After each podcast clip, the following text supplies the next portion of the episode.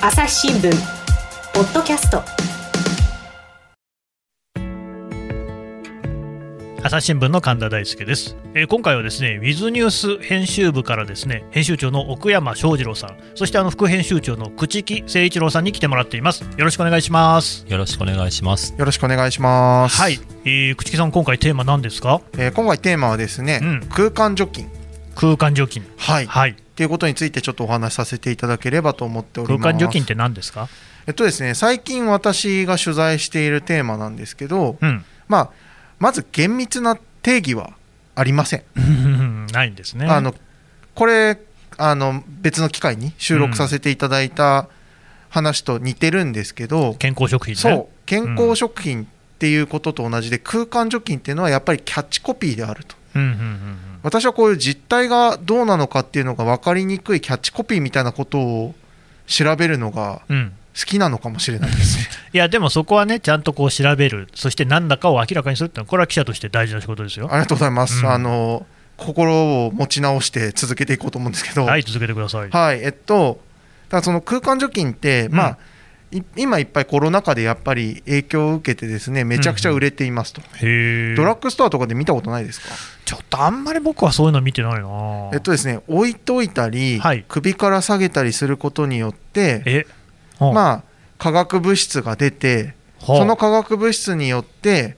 除菌ができると謳っている。あそういうのあるんですか。そういう商品がですね今コロナ禍ですごく売れていると。あ売れてんですね。はい。うんあの有名なのは、うん。まあやっぱりその大企業の株価をこう動かすくらい売れているのあそんなにで売れてるんだ。はいなかなかあの一大市場になってきているかなっていうところなんですけどけど。けどうん。これあの健康初期の時と言ってることが全く同じなんですけど、うんうんコロナ禍で空間除菌用品が売れると。うんうん。でそれがまあ医薬品でも医薬部外品でもないとしたら、うんそれ何の関係があるんですかっていうことなんですよね。まあちょっと補足すると基本的に病気を治したり防いだりすることができるものっていうのはうん医薬品とか医薬部外品に該当するはずですと。でじゃあ空間除菌ってその空間ごと除菌できるようなイメージを与える商品ですけどそうですねこれがじゃあ何に該当するかっていうと法律上は雑貨に当たります。うん雑貨雑貨です。あらうん病気を防いだりとか治したりできない雑貨がコロナ禍でうん。すんごく売れているっていう現状があるんですよ。それはやっぱ商品にその空間とか除菌とかって歌ってるんですか？もちろん空間除菌は歌っています。だったらそれはやっぱりそういうねこう聞くもんだろうなって思いますよね。思っちゃいますよね。思っちゃう、うん。ただ、まあ、そこはメーカーも、うん、と特定のウイルスに効くとか、うーん。あるいは感染予防とうんか、うん。うんと感染対策みたいな、うん。医薬品、医薬部外品じゃないと使っちゃいけない言葉っていうのは使っていないんですね。なるほど。それは使っちゃダメなんですね。そうです。それを使うと、えっと、法律違反になる恐れがあるので、うんうんうん基本的には使わないと。なるほど。で、まあ、先日私、あのその広告、逸脱してるんじゃないかっていうメーカーですとか、うんうん。うんのをこう報じる記事を書かせていただいて、はい。あの初めて紙面でもうん。あの、今までネットが中心だったんですけど、うんうん問題提起させていただいて、うん。紙面と朝日新聞デジタルとウィズニュース、うん。すべてこうの媒体で今、書き分けながら、うんうんうん。いろんなところに、いろんな読者にうん。この問題届けようとしているっていうところがあります。注意喚起をしてるってことですね。はい、まさにこのポッドキャストもそのうちの一つになるかなと思うんですけど、なるほど、うんうん、はい、でその空間、うん、除菌ですか、はい、これなんかその仕組みとしてはどういうことっていうことなんですかね、はい、いろいろあるんですよね。はあ、あのどういう仕組みなんですか、大きく分けても、例えばあの空間に次亜塩素酸水を巻くっていうような、うーん。うん、とことを謳っているものもありますし、あと二酸化塩素のガスを発生させる。っていうのもありますし、うん。オゾンを発生させるっていうのもうんうん。ありますし、うん。分かりやすいところでは、まあ、大手メーカーも大手家電メーカーも空気清浄機に、あのそういう除去機能っていうのを謳ってつけてるのもありますね。でそれは実際、効果はどんな感じになるんですかね？そこが、まあ、ちょうどこの間、記事を出させていただいて、うんうんあのなんかこう、関連する記事、すごく、あの話題になってありがたいことに、うんうんうん。あのツイッターのトレンド、日本のトレンドには入ったりもしたんですけどあの皆さん今、関心があるところだと思うんですよね、まさにその実際、効果どうなの？うん、そうですね。で、その効果どうなのの部分をちょっと調べてみると、うん。基本的にこうしたもの、まあ、当然、医薬品とか医薬部外品だと認められていないわけですから、うん。人に対する効果っていうのは分からないわけですよ。わからない。だから主になってるのは、うん。やっぱりあの試験管というか、実験的環境での研究結果、だかうん。らすごく湿度が高かったり、うん。うんガスの濃度が高かったり、維持されていたり、うん。すごく小さい容器でうん。行われていたり、そこでウイルスですとかを不活化する効果っていうのはありそうだと、うん。そういうのは論文も出てるんですけど、うん。じゃあその環境が人の生活環境と。あまりに乖離してるっていうのをこの間あの論文を読む専門家うんで薬剤師の青島さんという方がいるんですけどその人のインタビューでも、えーご指摘いただいたりとか。うん。だその人とかの生活環境とあまりに乖離したうん。ことを根拠にうんなんとなく人に効きそうなイメージうん。が広まってしまっている。ここに誤謬があるんじゃないかなと個人的には感じています。うん。だから本当にその健康食品とちょっと似てる感じがあるかもしれないですね。そうなん。なんかでもねこう、まあ、人ってやっぱりこういうのを求めてしまうのかなっていうのは、うんうん。あのそれこそあの別の回で収録したあのうん。健康食品の話とも似てるかなと。だからまあちょっとそのねお守りというかそういうの持っててそれで気分が安らぐってんだったら別に持ってもいいと思いますけれども、はい。ただそのじゃあウイルスをそれでね防ぐとか予防するっていう効果に関して言うとこれはちょっと疑問ですよと、そうですね。それは歌えないしうん、歌っていないんですよ。ね。あ歌ってないんだ。歌ってない。あの特定のウイルスを予防するっていうのは歌ってないです。そういうことなんですね。はい、うん。ただそれをじゃあ買ってる人がどこまで理解しているかっていうとなかなか難しい。そうなんです。うん。だその専門家の方はドラッグストアの勤務経験もあるのへでー一番個人的に印象に残ったのは、うん。そのお客さんから結局これ効くのと特定のウイルスにうん。聞かれた時に、うんえー法律上は人に効くとは言えません。へえあこれ例えばですよ。法律上は人に効くとは言えません、あ例えばね。うん。とその上で、えっと、この商品が謳っている効果というのは非常に実験的なうん。生活環境とは乖離したところで測定された効果ですと。うん。言えますかってまあちょっとね言えないかな。そこがやっぱりしんどかったってその方もおっしゃってたのでああそうなんですね。だドラッグストアの店員さんうん。の中にももしかしたら今まさに爆売れしてる中で困っている人多いかなとも思うんですけど、やっぱりドラッグストアっていうと、その薬剤師さんなんか働いてるわけだから、ね。その現場で、そうは言えないけれど、でもなって、ちょっと両親の呵責じゃないけれども、持ってる方いらっしゃるかもしれないっていう、口木さんね、はい。僕、一つ疑問があるんですけど、はいはい。奥山さんは何着たんですか？奥山さんは 置物みたいになってますけども。奥山さんは、あのこうした問題をちょっと俯瞰して見る立場の方なので、あそうなんですね。奥山さんから見てでもなんかこういう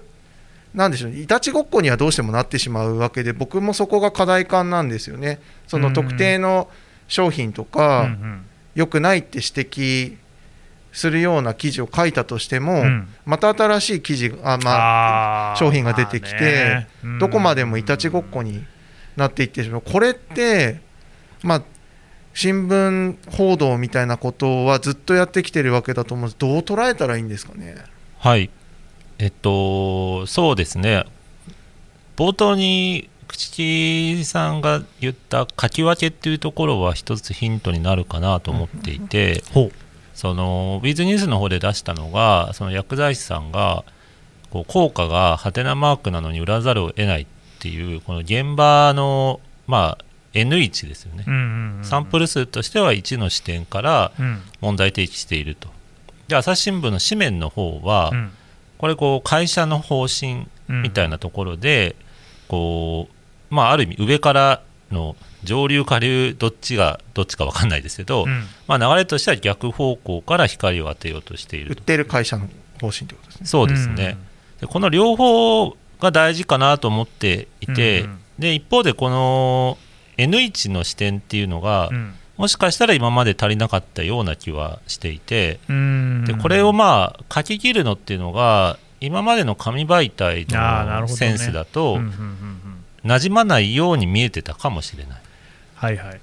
これね、朝日新聞に載ってる記事は、そのこういうその空間除菌の商品に関して、プレスリリースを削除しましたよっていう話ですすよね。でだからまあその会社がそういうことでいいのかどうかっていうことで、まあ、はいプレスリリースを消しましたっていう話、まあ、それ自体は本当にそういうファクトですよね、うんを書いてる。で一方で、その水ニュースで書いてるのっていうのは、その現場でね、はいそれこそそのドラッグストアなんかで働いている人の視点なんかから見て、あるいはそれを使う人の立場から考えて、こういう商品ってね、どんなもんなのかなっていう考え方をしてる。で確かに新聞の記事って、そういうその主語を大きくするっていう傾向があるんですよね。うんうん。大きい主語っていうのは、例えば国とか、それからまあ会社とかね、それからまあ省庁であったりっていうことなんですけれども、それだとちょっとやっぱりその朽木さんのそのね、まあ、疑問にあったいたちごっこじゃないけれども、はいはい。それはじゃああの、手を変えしない声じゃないけれども、演者が違ったらまたこう別の話になるのかっていうところだけど、はいドラッグストアで働いてる人とか、買う人の視点っていうのはまあ一緒ですよね、どこの会社が出したってそれは関係ないから、うん。ともかくそういうそのね、ものの売り方っていうのはどんなもんかなっていう視点っていうのは、そういう記事じゃないと出ないかもしれないですね。これあのまさに奥山さんとあの議論させていただいたんですけど、うん。あのいや書いてみて。その紙面に改めて書いてみた実感というかうんうん。感じたことなんですけど、基本的にその起きたことがニュースじゃないですか。そうなんですよね。だからまあ社会面に出させていただきましたけど、うん。社会面に書かれることってこういうことが起きました。ある企業がこういうことをしてこうなりましたとか、うん。基本的には。そういうことがニュースじゃないですか。うんうん。だそれだけだとじゃあそこから何を学んだらいいですかみたいなことをそうですね、確かにね。その加えちゃうと打足になるしうん。文字数も限られるし、うんうんあかか書けないなとも思ったんです。うんうん。だからそこをプラスアルファで Wiz ニュースに結局その合計で今のところ5本くらいかな。一つの取材をベースに Wiz、えっと、朝日新聞デジタルと紙面で2本で、うん。ウィズニュースでも3本書かせていただいたんですけどなんかそういうふうにこう補足することによってこうじゃあそこから何を学んだらいいのかとかうんそもそもじゃあ空間除菌ってまさに何なのっていうところですね、あのを説明できたりとか。なんかこうそういうことができるっていうのはうんと書き分けるメリットかなというふうに改めて思いました。朝日新聞ポッドキャスト。朝日新聞ポッドキャストニュースの現場から。世界有数の海外取材網国内外各地に根を張る記者たちが毎日あなたを現場に連れ出します。音声で予期せぬ話題との出会いを。朝日新聞ポッドキャスト。ニュースの現場から。だからあれですよね、どこそこのメーカーっていうことに落とし込んじゃうと、それで一過性のものになっちゃうけど、でも、じゃあ、例えば健康食品とかも含めて、はい。そういうその医療にね、結びつくような、そういう表記の仕方っていうので、えー、我々どういうふうに向き合えばいいのかっていう観点になって、そこで学習すればですよ、はい。どんなものが来たって別にいいわけじゃないですか、です。あこれはまたちょっと違うなとか、これは信じてもいいなとかね、うん。それは個人で判断すればいい話であって。はい。そこら辺をこう鍛えるっていう意味では、ウィズニュース的な記事の方がいいのかもしれないですね。そうですね。空間除菌の論文読んでもらいました読み比べてもらいましたっていう企画はちょっと紙面にはいは分かんないです僕のなるほどね。僕の認識ではちょっと馴染まないかもしれないけど、うん。自由にやれる媒体があればうんうん。それができるしそれがじゃあヤフトピに入ったり別の記事ですけどツイッタートレンドに入ったりすればそれだけこう多くの人に問題を知ってもらえるっていう、んなんかこういうやり方があるんだなっていうのをまあこの間奥山さんともお話しさせていただきましたどうその辺、紙の新聞でやっぱり記事を出すっていう場合は、でもやっぱりそういう会社を主語にした話にはなってくる？そうですね、あのーどっちも取材はかなりヘビーなんですよ。まあでしょうね。N1 だったら N1 でもその人本当に正しいこと言ってんの、うんっていうところ検証をちゃんはとしてからじゃないとね。相当煮詰めないとかえって出せない、うんうん主語大きいともうその主語が何か決めれば割とそれで解決しちゃうので、うんうん。淡々と伝えればいいみたいなところでコストはあんまり変わんないんですけど、うん。読者の受け取り方のこれもまああるある意味コストなんですけど、うん。新聞の書き方ってすごいハイコンテキストで、ハイコンテキスト。あのーすごい分かった人しか通じないみたいな。ああなるほどね。ら特定のメーカーがなんかちょっと、えーまあ、問題があるかもしれない行為をしましたっていうのを淡々と伝えておきながら読者にはこれが象徴しているものを気をつけましょうねっていうのを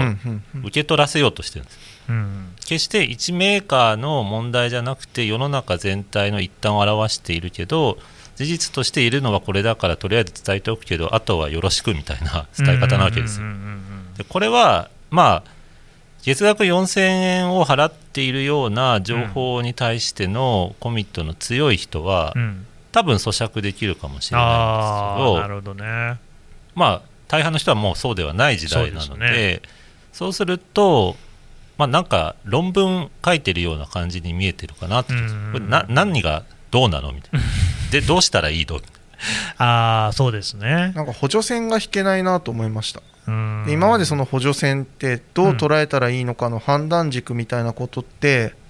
それこそ合ってるか分かんない、まあ、天聖人語とか,、はいはい。なんかすごくこう限られたトップオブトップの場所、うん。人しかその補助線を引けない。っうん。てなると、でもしすっごいいっぱいニュースは毎日うん。載ってるわけじゃないですか。あこういう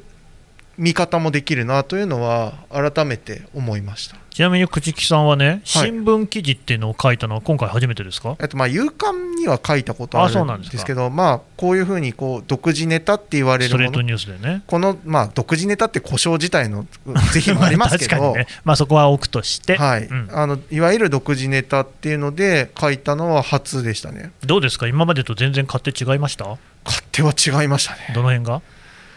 えっとポジティブな話で言うとっていうと、うん。ポネガティブな話があるみたいですね。いいですよポジティブな話をまずしますと、うんはい、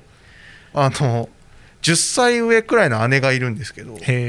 僕の書いたものをうん、読んだことがない人だったんですけどそれもすごいですね、あの、まあ、40代中盤になるとうん、あの読んでなかったんですけど姉貴から連絡がありましたね、うん。まあ、私も岡山さんも40代中盤ですけどね。まあでもそういう意味ではデジタルに まあまあまあ、まあ、親和性のある人やっぱりそのでも読者の対象が違うっていうのは確かにあるでしょうね。そうなんですよ。うん、でまあなんか関連する記事あんたなんかツイッターっていうのって書いてるみたいだからいくつか見てみたけどなるほど空間除菌ってなんかそうそう簡単なもんじゃないのねみたいなことを言っててあこれは一つか勝ち筋というかちゃんとだからお姉さ伝わんはねその新聞記事を読んでるわけですよね。読み下せてるというか。近くて遠い存在なんで10歳離れた姉貴って。うんうんあのそういう意味ではすごくまあ狭い話をしてますけど、うん。一つ届い N 一人に届いたことかうん。らちょっとまあ見えてくるものもあるかなと思ったっていうのと、うん。まあでもこれもポジティブな話なんですけど、うん。あのやっぱりすごく一本のうんうん。そんなすごいでっかいし枠じゃない記事でもここまで人の手と目とかかってよはあはあ。新聞紙面に出てんだなっていうのはなるほどね。なんかこう奥山さんにも間に入って非常にこうお手数をおかけしましたし それそういう人が何人も何人もいえるこれ奥山さんがデスクっていうことなんですかね？いわゆる、うん。えーまあ、ポッドキャストで言っても聞いてる人謎かもしれないですけど大丈夫です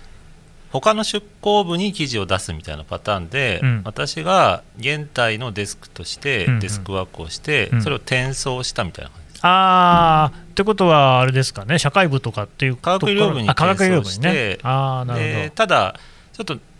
こうネットの要素も入ってたりしたので、あの問い合わせがまんべんなく来たみたいな感じで。なるほど。まあ、大体転送先のデスクがまあ窓口になるかもしれないんですけど、今回は、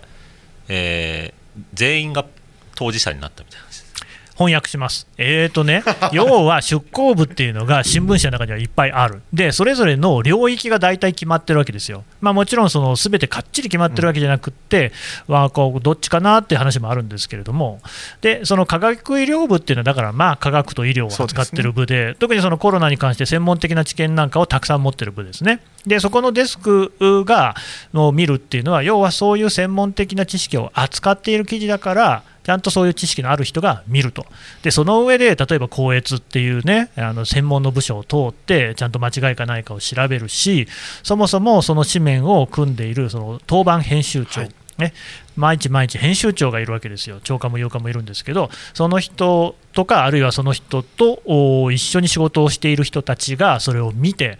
でしかもですね朝日新聞の場合は4本社ありますんで、東京、名古屋、大阪西部、これ福岡ですけれども、のそれぞれにやっぱりその編集長というか、まあ、それに類するような人っていうのがいるんですよね。で、その人たちの目を通った後に、ようやく紙面になるっていうことで、はい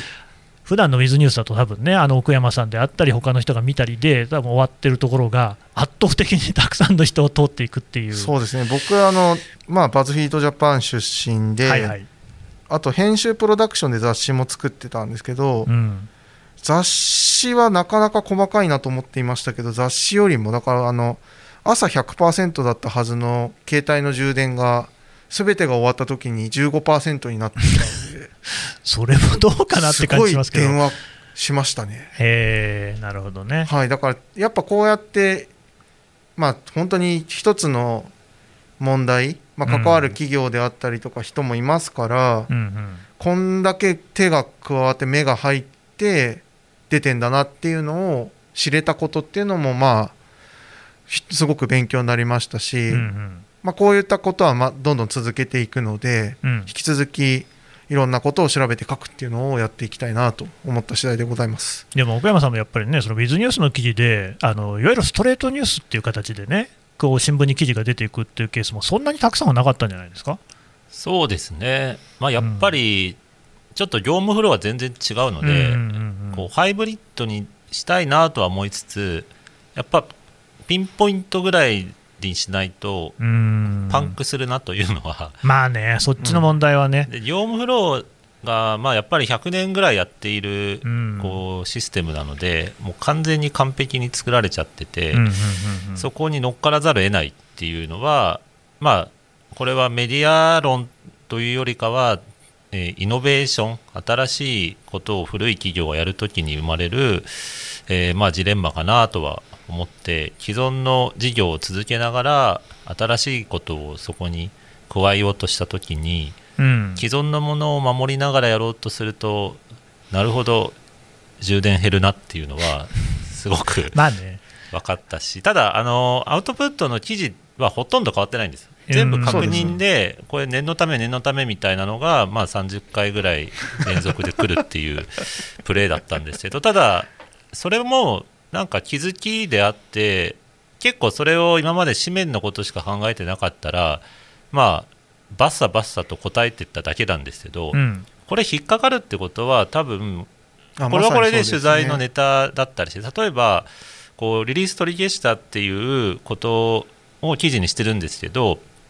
まあ、ネット上で残ってたりするんですよ、そういうログがですね。うん。うんでこれ、ね、残ってるけどどういうことなのっていう問い合わせが来てでうん。我々からするとそれ単にサーバーから消し忘れただけうんうん。うんみたいに見えるんですけど、まあ、分かんない人からすると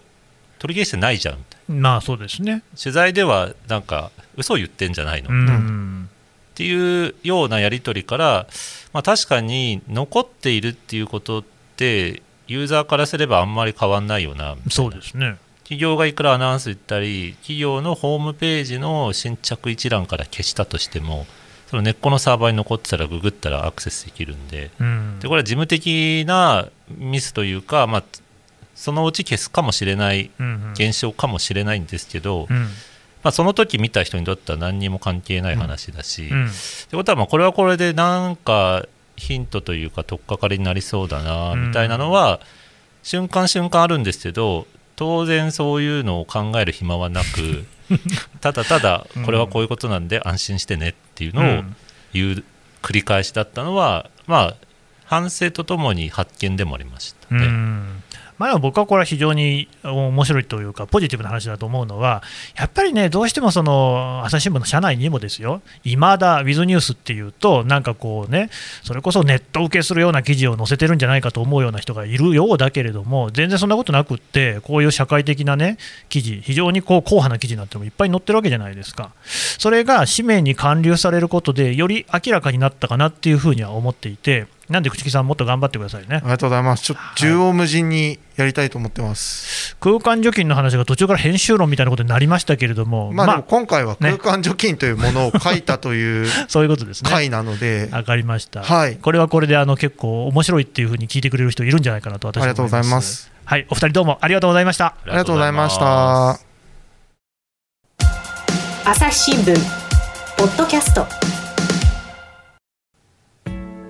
はいというわけで、ウィズニュース奥山さん、朽木さんのお二人から空間除菌の話を聞いてきました。と言っていいんですかね、まあ、空間除菌の話は最初だけだった気もしますけれども、ただですね、あのまあ、一つね、私ね、こういう話でね、面白いなと思うのは、インターネットそのものっていうのがやっぱり、新聞からですね、えー、いわゆるそのネットメディア、あるいはその個人のブログなんかも含めて、テキストっていうのがみんな一緒のこう舞台で戦っている、あるいは踊っているっていうことかもしれないけれども、とにかく一緒の場所にいるんですよ。新聞もね、多分ね、あの紙の新聞の方も、そういう場所になっていっていいんじゃないかなと。これはつまり別にそうね、個人の人の記事をすぐに載せるってことではないんだけど、ただ、別に社外筆者って前からいるわけですよね。で、さまざまなそのいろんな種類の記事が載っているっていうところに本来の新聞の良さってあるはずなんで、そこはね、ネットのいい部分をどんどん真似していったらいいんですよね。そういう意味では、ウィズニュースの記事がどんどんこう新聞に載ってくっていう日はそう遠くないような気もしていて、多分、朽木さんとかがそういうことをやってくれると思うんですよね。大いに期待したいと思います。朝日新聞ポッドキャスト、朝日新聞の神田大輔がお送りしました。それではまたお会いしましょう。この番組へのご意見ご感想をメールで募集しています。ポッドキャストアット朝日ドットコム。podcast アットマーク朝日ドットコムまでメールでお寄せください。ツイッターでも番組情報を随時紹介しています。アットマーク朝日ポッドキャスト。朝日新聞ポッドキャストで検索してみてください。